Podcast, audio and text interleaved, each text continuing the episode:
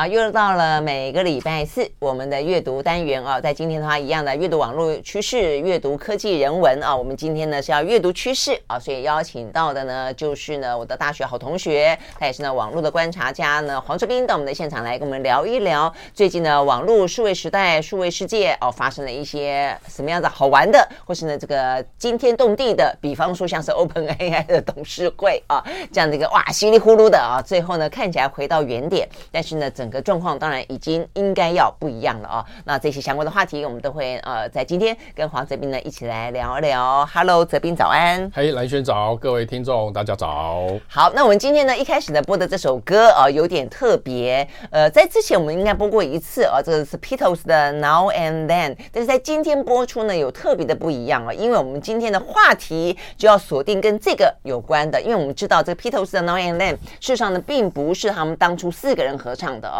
他们是呢，透过 AI 的方式啊，呃，先去把每一个人在各自的场合不同唱的独唱，呃，声音啦，呃，这个配乐啦，吉他啦。鼓声啦，通通的分出来，然后再通通的 mix 在一起哈、啊，变成一副呢，他们呢，呃，四个人在一起唱的感觉。好，那这样的一个状况，事实上呢，在未来有更多的 AI，有更多的网络工具之后，已经越变得越来越稀松平常了啦啊。那所以呢，到底还有哪一些？比方说，我们待会会聊到，小时候你看过呢，怪医黑杰克吗？他竟然呢，呃，手冢治虫虽然过世了。但是他的作品继续的诞生啊，怎么个诞生法呢？也跟这个有关啊。好，但是我们一开始呢，也要讲另外一个呢，也是很有意思的话题，嗯、那就是呢，人形机器人哦。所以我们今天会聊到有一些生成式 AI 如何的让过世的人看起来像是死而复生。他的精神不灭，他的作品永存。那另一方面的话呢，就是机器人越来越拟真。我说，我们先聊一个比较好玩的，就是机器人拟真，是特斯拉，对不对？对，就是呃呃，最近有个新闻哈，就是一方面，大家如果现在到台北、台中或台南跟高雄的特斯拉的那个呃体验中心，可就可以看到现在的马斯克大力在发展的所谓的人形机器人。嗯，就是大家提到马斯克。呃，第一个一定会想到他电动车嘛，第二个会想到他的那个星链计划，对星链计划，第三个可能会想到他的那个发射火箭嘛，SpaceX，呃，对，还有想到他的 X 平台，对，呃，最近还狗屁到做一大堆事情，还不得不飞到以色列去跟人家解释说，为什么他的平台呃这个反犹太跟他无关。对，那在这一些呃焦头烂额之余，其实我们比较少提呃提到了，就是说其实。呃，马斯克这两年大力在发展的就是人形机器人。嗯，那他自己有讲过主要原因，当然一个也是他看到未来全世界各地可能会有那种劳工短缺的情况。嗯哼，还有比以台湾来讲，就是台湾很快就会面临缺工啊，很严重哎。对，缺工很严重。那未来还有呃老龄化之后长照，谁来谁来照顾这些呃我跟来轩这种老人？二十年 二十年后，二十年后，好，真的。那那所以说他认为。人形机器人是一个好生意，所以说他很呃这两年几乎花了很多呃钱，包括运用他在汽车上面的 AI 的技术，嗯，用就应用在机器人上。那他预计说最快的话，大概两到四年内，大概应该就是二零二五年到二零二七年，嗯，他的这个人形机器人应该就他认为就可以开商用发售。这么快啊！嗯，然后而且他很有把握说，他每一每一个人形机器人的售价。是可以压低到两万美金以下。以下啊，两万美金以下的话，就差不多六六七十万嘛，对不对？对对对对对，就就是一一部国产车的价格，可以这么说。好，但是对，反正这个这个当然价格是另外一件事情了啊。但是呢，呃，确实比想象中的有有便宜一些。但重点在于人形机器人这件事情啊，所以呢，我还特别上网去看了这个，泽斌也也也去看了，就是它是一个一百二十公一百七十二公分高的一个呃样子，然后的话，呃。嗯，有一点点像钢铁人，但是他没那么的被武装起来的感觉，他的 muscle 感没那么强，然后是一个呃白白浅浅灰灰的颜色啊。那重点在于说，我觉得人形这件事情很重要，因为以前我们在讨论到有关于日本的呃机器人的时候，也讲到他们希望能够发展出人形机器人，但是如果是陪伴的话呢，确实很多是很属于可爱的样子。就是反而没那么真的人，那发展成真正的人形有很大的困难点。我们在科学人杂志里面也跟大家聊过，比方说，他真正他不能够像钢铁人这个电影一样，真的要跑得那么快，那么的平衡。他甚至连站起来、爬楼梯，其实都会有困难啊。就是说，我们人类的关节超乎你想象中的奥妙啊！这真的是一个。真是一个玄之又玄、厉害之又厉害的一个，就是我们可以任意的这样转动。事实上，你要用在机器人身上，其实不是那么容易哦。所以，他去发展人形机器人，可以让他真的可以又站又跳又跑步吗？呃，以目前当然目前都还在原型开发当中了哈、那的确像像就像蓝轩讲的，以去年呃去年九月呃算是那个呃马斯克有在他们的呃 AI Day 里面先展示的那时候的机器人的原型，嗯、那时候看起来。动作还很笨拙，有点像是跳机械舞一样。不，可是他的确也可以去拿一个东西，用两只手，比如拿一个包裹，或者说拿一个棍，呃，拿一，比如说拿一个什么金属条啊等等之类。就这个我们听起来好像这有什么了不起？可是就像南轩刚才讲，他要去，大家去。大家要想想看，如果你要机器人去拿一从桌上拿一个金属条，它运用多少关节跟肌肉？你你知道它握、它抓、举、握这个动作其实不不简单哎。对，然后呃，光是要走路让它转弯还能保持平衡，这就是很难。比如说，像我有看到一个资料，就是说当初他当然就是呃原本他们认为就是说他呃在特斯拉汽车上面开发的 AI 技术已经可以用到。机器人上面，后来才发现不一样哦，就是说你把它呃那个 AI 技术放在四个轮子上面，它其实你要它前进转弯是很稳的，对。可是你要让它放在一个两只脚的机器人上面，你在转弯，它一样把呃利用呃非常高精密的 AI 计算，然后输入到机器人脑呃脑袋里面，然后只是命令它转弯而已。可是他们没有计算到，就是说机器人走路只有两只脚，它会震动。光是那个震动，那个频率就会让它失去平衡，就会让它摔倒。所以说这光呃，所以说这件事情其实是呃不是那么容易的。我大呃我推荐大家呃有兴趣的话可以看那个泛科学，泛科学。呃，有一个科学频道嘛，哈，YouTube 科学频道，他去年就拍了一支专门在讲说为什么开发人形机器人会这么难，那么困难。嗯，讲到人形机器人，那我们就要往前讲，就是说过去我们看到机器人比较成熟的，包包括波士顿动力，大部分要么是最早是从轮型机器人开始，对对对，轮型机器人那最底下有轮子，轮子对。问题是轮型机器人它比较不好爬楼梯，或者说不不不好做一些救灾，因为事实上当初设计机器人很大一个目目目的，希望能够达到救灾，就是去到人类去不了的地方，然后钻进这个断垣残壁当中。对。对，所以说后波士波士顿动力后来才开开发出大家最呃最常看到那种四足的，就四只脚的机器人。嗯哼，那从四只脚机器人又在进化，有点像人类从那个 用爬的变站起来，对对，嗯，那又要变成两只脚，那个其实是最难的。那目前大家如果有兴趣的话，波士顿动力其实它已早就已经开发两只脚机器人，他们大家俗称吼叫跑酷机器人，因为它的确可以爬、嗯、快速爬楼梯，像甚至还会呃后空翻，还会做很多有一点特技的动作。问题是它看起来很炫，可是问题是它它的造价很高，它就是它能够做很复杂的动作，可是最对于它呃那。马斯克的那个人形机机器人，他比较自傲的是说，他又结合了他们研发已已久的 AI，他认为说他有有有很有机会可以弯道超车，然后呃呃，超越波士波士顿动力，就是应至少说是商业化，呃，就变成说是动作又能够复杂而精细，而且价格又便宜。对，就是说呃，像波士顿动力，我看到今最近的那个他们执行长最近受访的新闻是说，他评估。人形机器人进入家庭可能还要十到二十年，那可是幸好那时候我们差不多老的差不多了，还还来得及。可是特斯拉的目标是五年内就要。完全商用化，OK，就可以上市，就是就是让大家可能可以下手买得了，就买得起哦。但是重点在于它的功能也符合大家大家的期待。好，所以听起来的话呢，呃，真的哦，这个未来的话呢，我们现在还在讲说，呃，现在可能是一个电动车大家大 PK 的时代啊，这个 AI 啊，这个横空出世的时代。接下来的话呢，会不会我们到处都可能看得到人生机器人陪着老奶奶过马路呢？我们休息，回到现场。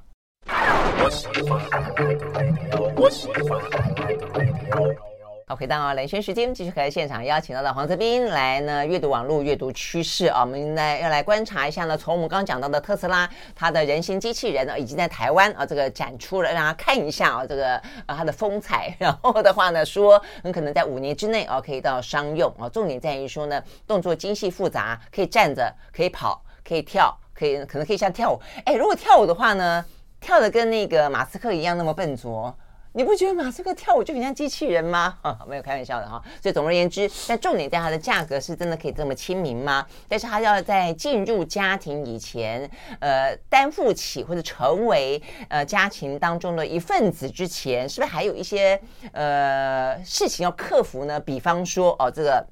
昨天给我看的新闻里面有两个哦，算是意外事件。一个意外事件的话呢，是一个在呃工厂的生产线的流程上面的一个工人，这工人呢，呃 不知道为什么被机器手被压起来放在呢生产线上，然后被一个机器重压，就把它呃后来他们去解释说，可能是他把它当做，因为那是一个辣椒工厂，他把它当做一箱辣椒，就把这个一箱辣椒呢拎起来，然后放上他们的这个流水线啊，就进行一些相关的啊这个。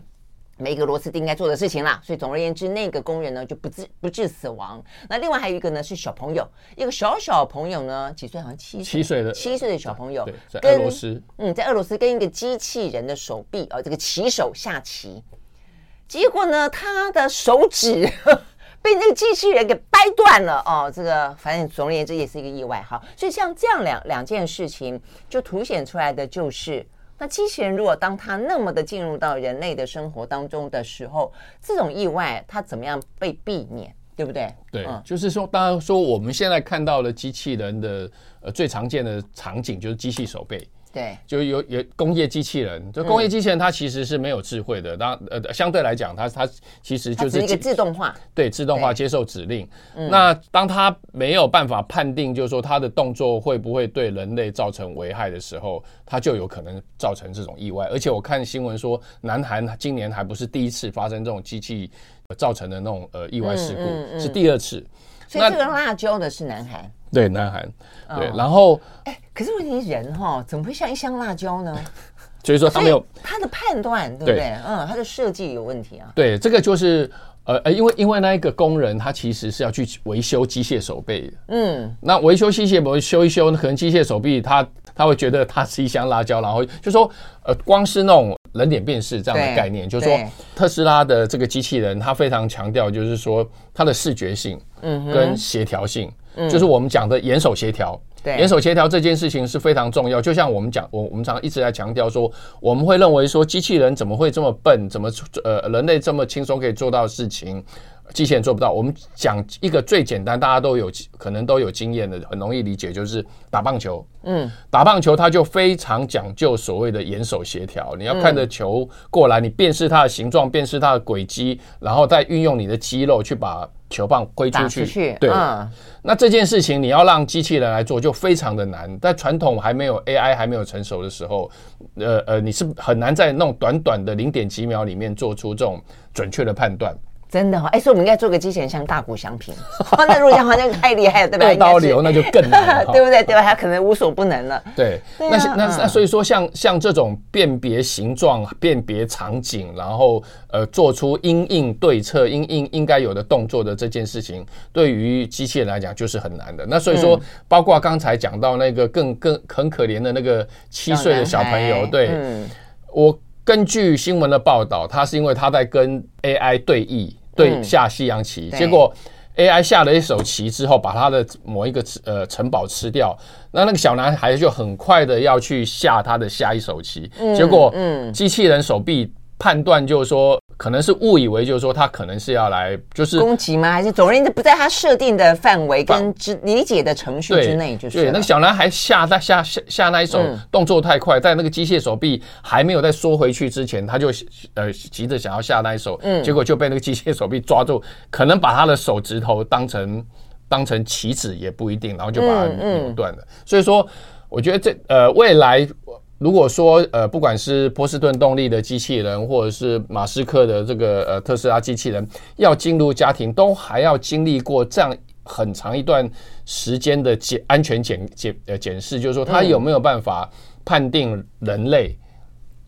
还有人类所有细微的动作，嗯，然后他有没有办法站在被赋予，就是说完不伤害人类，对，不管做什么事情，绝对都不能伤害人类，对对对对，这件事情不是那么的，就是那么容易了，对，还是需要真的需要那种长期的这种呃人工智慧的训练的。对啊，对，因为我们讲到这个机器人，就是会讲到这个艾奇莫夫机器人三原则嘛，它的第一原则就是绝对不能够伤害人类就是了啊，但是要做到。显然的，他可能必须有很多的指令，必须要很多的一些训练，呃，让他深度学习到他真的可以去辨识。因为人类大大小小、呵呵高高矮矮，然后很多动作其实都是我们性之所至。但对于机器人来说，它是有它是有一些 SOP 的啊，对，而且嗯，包括就是说，它有没有办法辨识说，呃呃，那个那个人类是不是有威胁性？嗯，对，那那那我比如说，它未来是一个陪伴机器人，当它。另外一个第三者要过来跟他的那个陪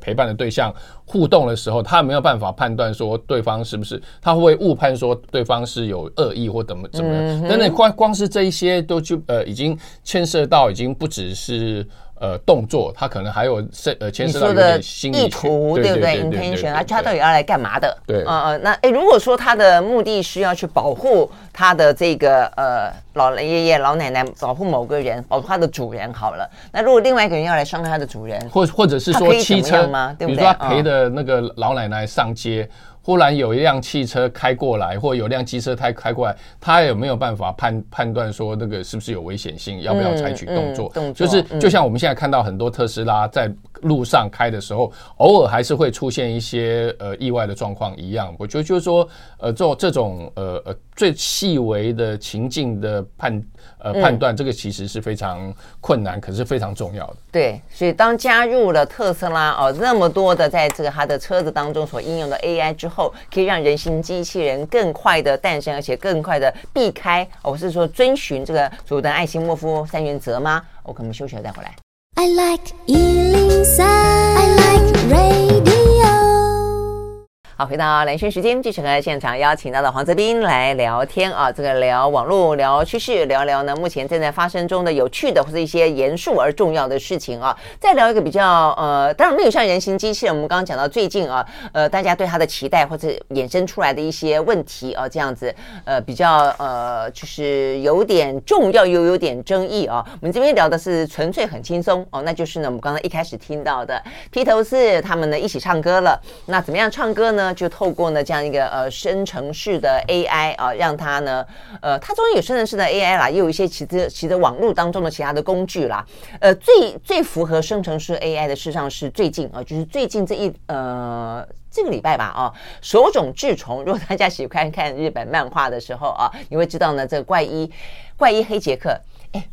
泽斌，你你小我们小时候是怪异秦博士吧？我们小时候是怪异秦博士，对不对啊、哦？但是这个马上马上就泄露出我们的年代了。我们的年代叫怪异秦博士，后来在没多久就叫怪异黑杰克了。总而言之，怪医黑杰克呢竟然要出续集。那你想，哎，手冢治虫人不在了，怎么可以出续集呢？原来呢，他们就把过去所有这个手冢治虫的资料通通喂给这个 AI，他就开始深度学习，学学学学学学。他现在画出来的笔触。连那个剧情可能的衍生，跟这个怪怪异秦博士或者这怪异黑杰克，他会在某一个 case case 上面做什么样判断？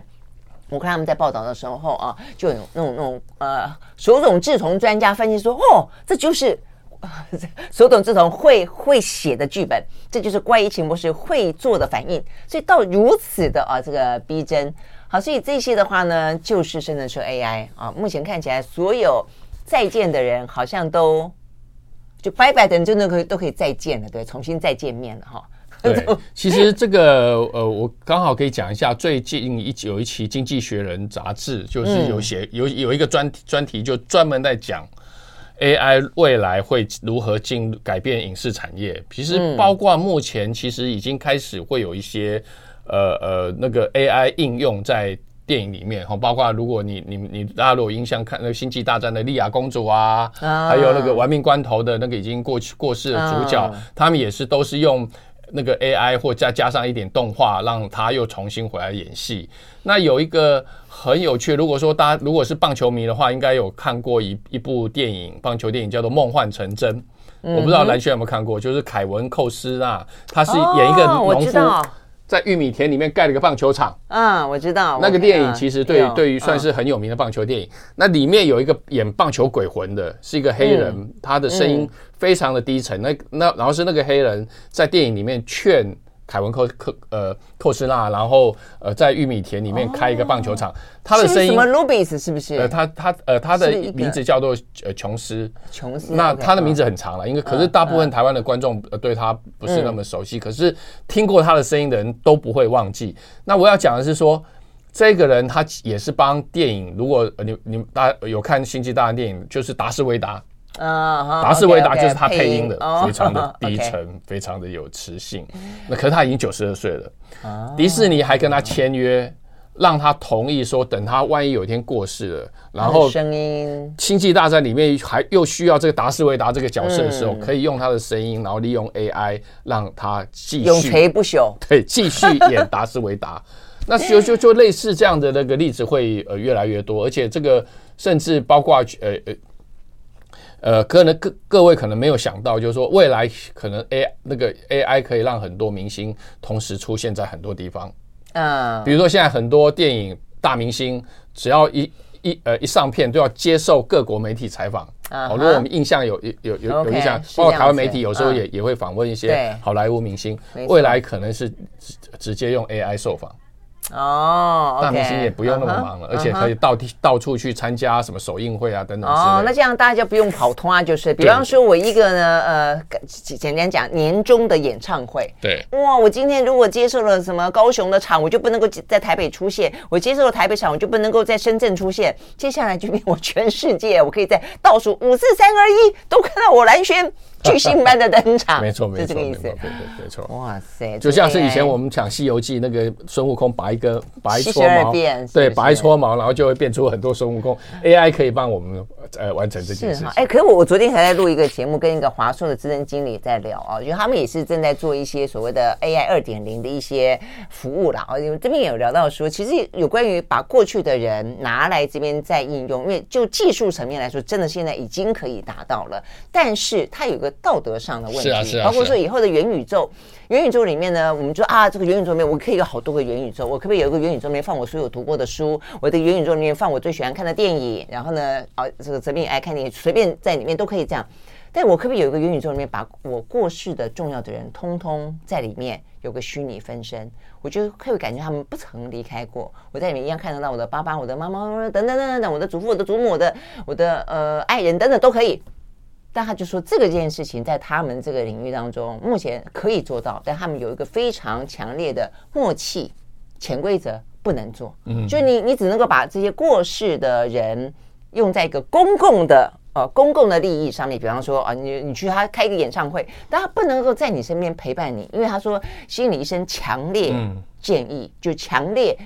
否否定啊，这个就是觉得这会造成人类的精神错乱。就你虚实当中，如果那你这样的话，你你可能可以一辈子就就在你的虚拟世界当中，就不想出来了，就不想出来了。你还而且还有就是前男友前女友，如果分手了就不要分了。我分手了之后，我真的很舍不得，我要治疗情伤，我就请 AI 帮我打造一个前女友，然后在在在一个虚拟世界里面，他就有可能。他是因为他太爱这个前女友，他就他就在里面无可无可无法自拔，然后甚至是有一些难以想象的一些副作用。就好，但是我刚刚就在想这件事情，就是说好，我觉得这些产业或者做这些呃科技啊研发的人都有意识到这些问题的严重性的存在，对于这个人类的生活的冲击。但是那狗狗猫猫呢？我问你，现在毛小孩。那他算不算个人？我觉得一定有很多的呃，这个技术如果诞生之后那么的好取用，他一定会希望他的毛小孩不要走，所以我就把我养过的狗狗、猫猫通通都一样在我身边。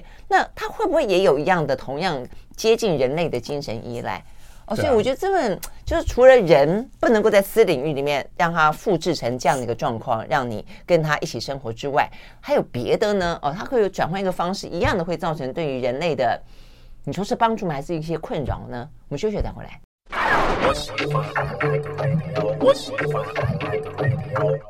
好，回到蓝轩时间，继续和现场邀请到的黄泽斌啊来聊呢。现在整个的啊这个 AI 啊这个，因此就真的是啊，在过去这一年来说，它的大量的一些应用啊，这个好处非常多，然后呢创意呃十足，但是呢也造成啊这个大家真的是非常多的呃担心这个想象力啊这个过度膨胀之后造成了。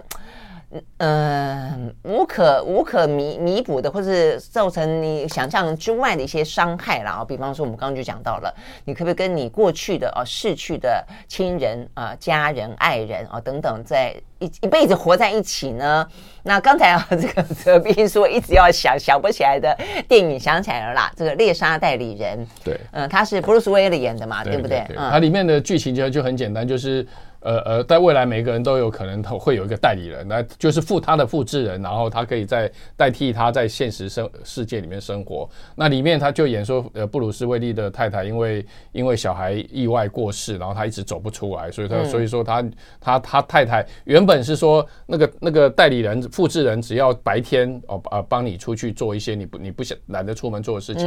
那那很多回来跟你自己的亲人相处还是用本尊回来，可是他他太太就。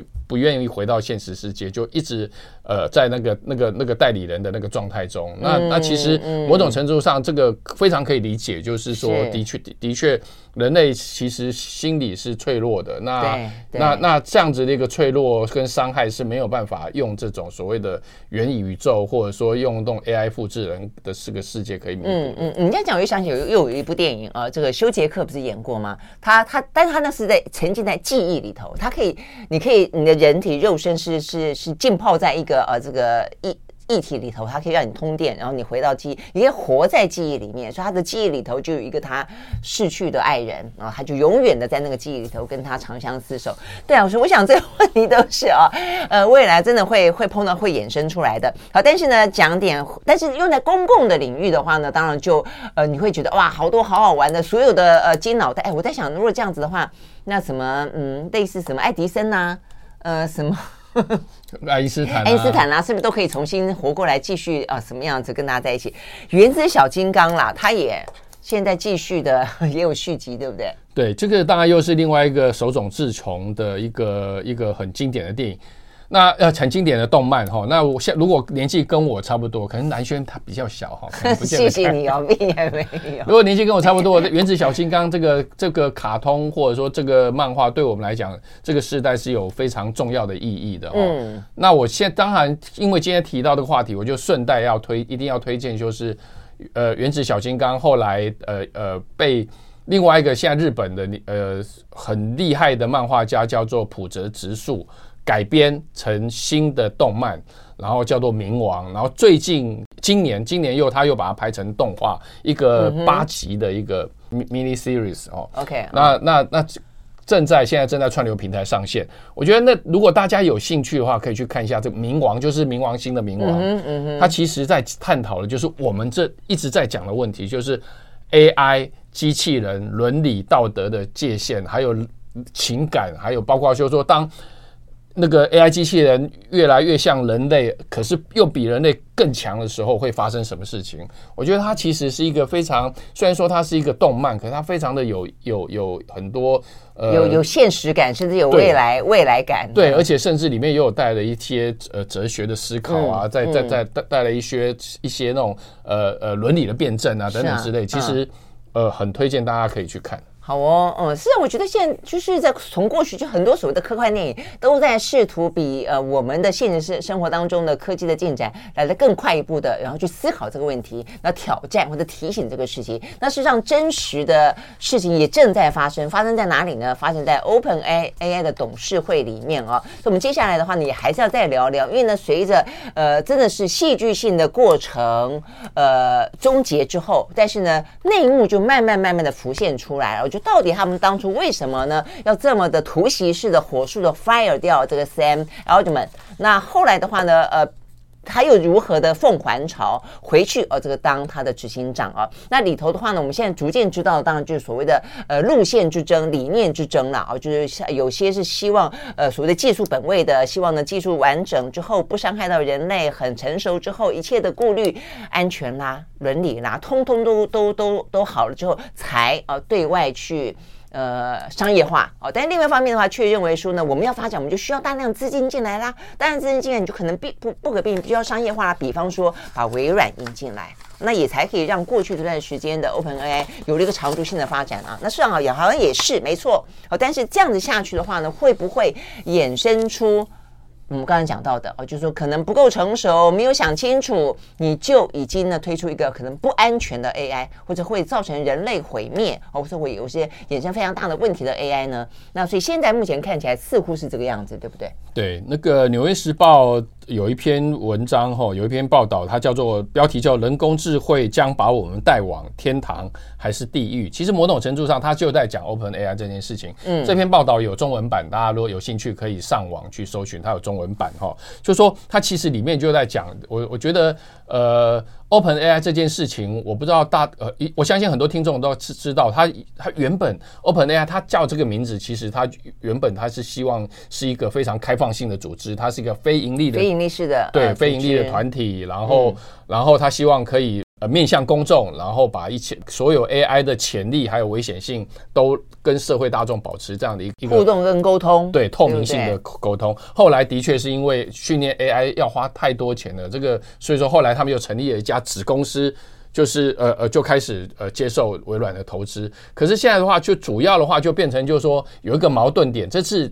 呃呃这个呃事件的引爆的最根本点的话，就是说在这个是。原呃，OpenAI 他们设计上还是以那个非盈利组织的董事会，嗯哼，在控制这个盈利组织子公司 OpenAI，然后这个非盈利组织的董事会一共才有六个人，包括对。奥奥奥特曼才六个人，那等于是说其他四个董事对于奥特曼最近的一些呃行为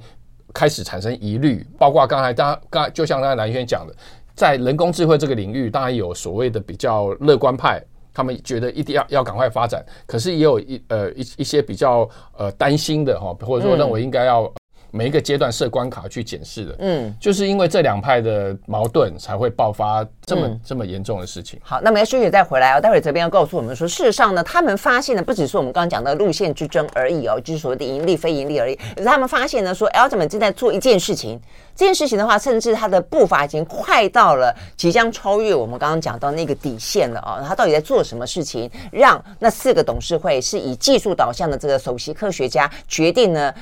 火速的就要把他给 fire 掉？这个背后有他的理由了啊！那到底呢，Altman 做了什么？马上回来。I like 103, I like radio 好，回到蓝轩时间，继续和现场邀请到了黄泽斌来聊啊，这个目前的网络趋势啊等等的这个非常重要的关键的话题啊。目前看起来，我们是真的站在一个呃十字路口吗？还是在那个呃发展的一个蛮重要的关头上啊？就我们人类的聪明脑袋做得到，但是我们要不要做？要做到什么程度？那从同时是不是要去取得若干的平衡，或是若干的制衡啊？所以我们刚刚讲到说呢，这个最新的发现是说呢。Altman 正在，他是说他要成立一家新的什么新创，要做什么事情，对不对？对，我目前看到呃国外媒体的报道，呃有两件事情，有两两个说法，让董事会的、嗯、呃呃另外四个人不太开始不信不信任 Altman，就是说第一件事情是说他们发现阿呃阿 Altman 现在正在。跟很多金主，包括呃日本的软银，还有包括呃沙乌地阿拉伯的呃主权基金，嗯、他们都是非常大的一个、嗯、一个、嗯、一个呃金主跟或者创投哈。然后他们在秘密商讨一件事情，想要成立一个 AI 晶片的制造公司，就是等于直接跟 NVIDIA 啊去竞争。嗯、对，OK。那这个这个是第一个，他他们会认为说，你从一个 AI 研呃的研发的实验室，你要跨足到制呃制造制造 AI 晶片，这中间个过程是不是违背他的初心？嗯，这个是一个。另外一个也是非常多人在讨论，是说内部员工曾经警告，就是说 AI OpenAI 内部似乎。发现了一个可以呃呃通往所谓的通用人工智慧，英文简称 AGI 的一个技术。然后那他们认为就是说，如果真的跨过这一步而没有先停停下来做一些检视的话，未来可能会对人类的生存造成一些威胁。嗯，那什么叫做通用人工智慧？就是对呀它能够做到什么程度？对，简单来讲哦，当然这是非常复杂、非常技术性。简单来讲就是。目前大部分的 AI 都是所谓的弱人工智慧，就是它只会做一件事情，比如说 ChatGPT，它就只会做生成式的内容。你输入任何问题，它回答你什么问题，它不会。自己衍生是这个意思吗？对，对它对，嗯、而且它的进化是要需要人类的呃呃去用那个资料库、哦、去让它不断的迭代。嗯、那比如说像特斯拉上面的 AI，它就只会做做一件事情，就是帮你开车，帮你判断路线，帮、嗯、你避开危险，然后帮你去去去计算所谓的里程等等之类的。它就是所谓的呃弱人工智慧，就是只呃只会一个 AI 只有一个任务，只会做一件事情，它不会自自动学习去做其他事情。嗯、那所谓的 AGI 就是呃通用人工智慧是。那个就是类似，真的是未来呃，我们讲看到电影里面真的呃，要统治全人类的那一个，就是就是他他其实他有呃自我学习能力，而且他有感知能力，他有自我存在、自我价值、自我意识，对不对？对，而且他不需要人类给他指令，不需要人类给他训练，他自己就会跨领域的，然后去所所呃，所以它叫做通用人工智慧，就是它真的已经比较接近人类。嗯，比较接近人类，它有自我学习、自我判断，而且它可以从每一个公回馈里面又触触发其他的呃回路，后来嗯呃进行升级。这个这个就是重点，它自己会进呃进行升级，然后去应应应应不同的任务。嗯，那这件事情当然就是已经。超出就是呃人呃目前看到的所有哎，那所以照这个报道再这样讲的话，那代表他们的这个 OpenAI 的研发，就是 Altman 所做的这些很厉害哎。对，就是他们内部目前看到资料了哈。不过这这个当然还没有被 OpenAI 承认或证实，就是说，嗯，可是内部的确有讲说，他们有个计划叫 Q Star。嗯，Q Star 就是在发展所谓的 AGI，对 AGI。嗯，那目前看到的似乎是还没有到 AGI 的程度，可是他们似乎呃发展出一种数学模型，可以突破原本的这种呃呃人工智慧的这些呃能力的范围。就是说还没有到通用人工智慧那一步，可是他们找到一个方向，他们找到似乎找到一个方法可以突破之后，就可以往那个方向前去。所以说董事会会认为，就是说你你你呃会不会发展太快，对人类就是呃董事会有一有一派是比较对于比较谨慎、比较保守的，对，对于人类保护是优先于技术发展的。是没错。那所以说也就如果你要这样做，你要先停下来想一想，你确定要这样做吗？或者做之前你要做什么样的一些防火墙之类？对对对对对。那所以说目前。看到的呃呃报道，似乎是因为这两件事情形成共同的根呃矛盾的根源。所以说我刚才提到那个《纽约时报》那篇文章，其实有讲到一个形容，一个很有趣哈。他说，OpenAI 它似乎里面是同时受到三种驱动力的激励。第一个是科学家的探索欲望，就 OpenAI 本来是一个实验室，它专门在研究人工智慧。就是第一个是科学家的探索地欲望，第二个是资本家交付产品的欲望。就毕竟他们现在跟微软合作，他们不断的要要迭代推出新的产品。第三个是行善者安全行事的欲望，就是刚才讲的要保护人类的这个欲望。三种欲望其实在互相竞争，互相。对，互相冲突的。嗯，真的 OK，好，所以呢，目前的拉扯不晓得，我所以我觉得，如果从这个角度去看它的话呢，Altman 重新回到 OpenAI 哦，它是什么样的一种妥协？是原本的那些科学家他们不担心了吗？显然不是，因为那些科学家只剩下一个被留下来，其他都扫地出门了，所以等于是资本家期待产品化这部分它得胜了吗？那如果是这样子的话，其他我们讲到的行善者呃的部分，它到底能不能够制约住资本家的部分，让这个科学家的旺盛的好奇心可以站在一条比较是正正确的康庄大道，而不是一个毁灭性的？我真的觉得接下来这 OpenAI 董事会啊，这新董事会怎么运作，真的还蛮值得啊继续关注的哈。好，非常谢谢你的泽斌带给我们这一呃这个今天哦非常精彩的内容。OK，谢谢喽。那这个哎。可以去看看电影，对不对？啊，动画电影，听听好听的歌，Now and Then 哈，都是跟 AI 有关。OK，拜拜，拜拜。